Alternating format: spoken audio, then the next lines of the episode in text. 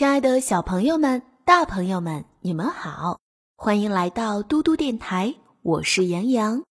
今天为小朋友们讲的睡前故事是《神奇树屋系列之致敬北极熊》。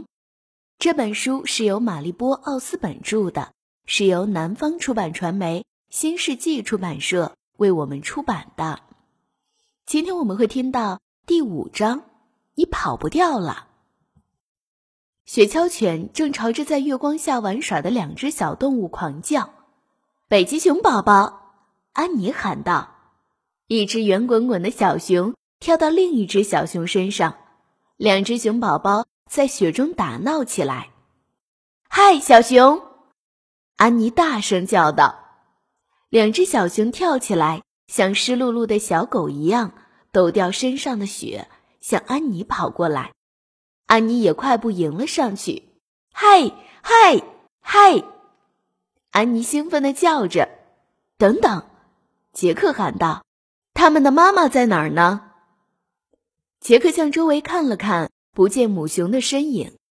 也许他们是孤儿吧，他想。杰克回头看着安妮，她正在雪地里跟两只小熊摔跤，来回翻滚，玩得很开心。笑得直不起腰来，杰克笑了。他小心翼翼地把熊面具放进背包，向安妮跑去。安妮正和两只小熊在雪原上尽情奔跑，其中一只小熊追了安妮一会儿，然后跑开了。接着，安妮反过来去追那只小熊，终于追上了。你跑不掉了，安妮说。杰克和另一只小熊也玩了起来。不一会儿，他们几个就在月光映照下的雪地上互相追逐开了。他们不停地跑呀跑呀。突然，两只小熊在他们面前摔倒了。小熊安静地躺在雪地上，一动也不动。杰克和安妮气喘吁吁地盯着两只小熊。他们受伤了吗？安妮大声问。他们两人赶紧向小熊跑过去。正当他们俯下身子要看小熊究竟怎么样了的时候，两只小熊突然一下子跳了起来。他们把杰克和安妮推倒在雪地上，然后活蹦乱跳的跑开了。这两个小家伙还会装死呢！杰克哈哈大笑着说。杰克和安妮飞快地追了上去。他们在白色的雪地上跑呀跑呀，一直跑到了结了冰的海边。杰克环顾四周说：“我们离冰屋已经很远了，都听不到雪橇犬的叫声了。我们回去吧，马上就走。”安妮说：“你看。”他们看到两只小熊跑到一个雪丘上，四脚朝天的躺着，接着。他们嗖一下的从上面滑下来，落到冰面上。杰克和安妮哈哈大笑起来，就像滑滑梯一样。安妮说：“我们也去滑吧。”“好吧。”杰克说，“但滑完以后就得回去了。”杰克紧紧抱着背包，跟安妮一起爬上了雪丘。安妮一路欢呼着从雪丘上滑了下来，杰克跟在后面。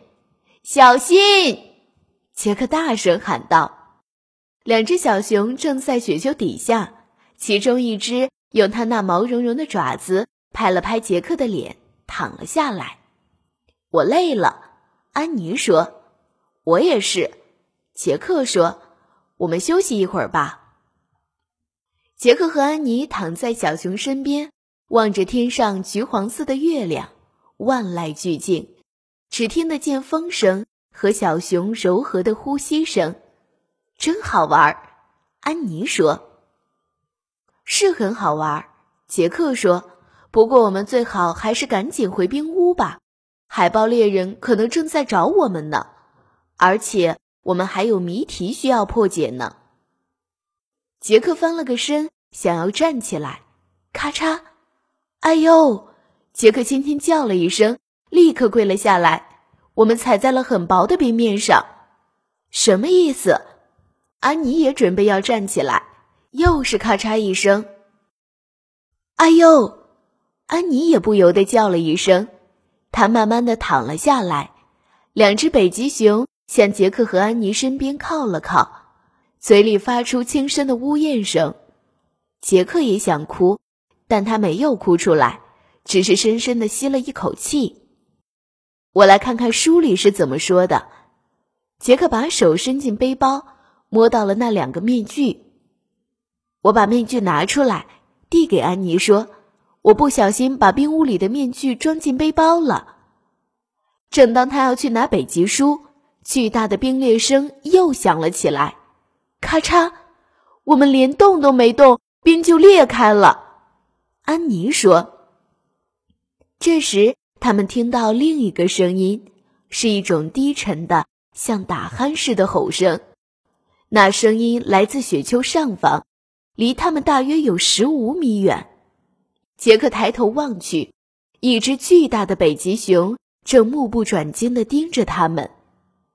北极熊妈妈来了，安妮小声说：“小朋友们，今天的故事就讲到这里啦。我是杨洋，如果你喜欢听杨洋姐姐讲故事，可以让爸爸妈妈关注微信公众平台‘嘟嘟 radio’。我们明天再见，晚安。”好梦。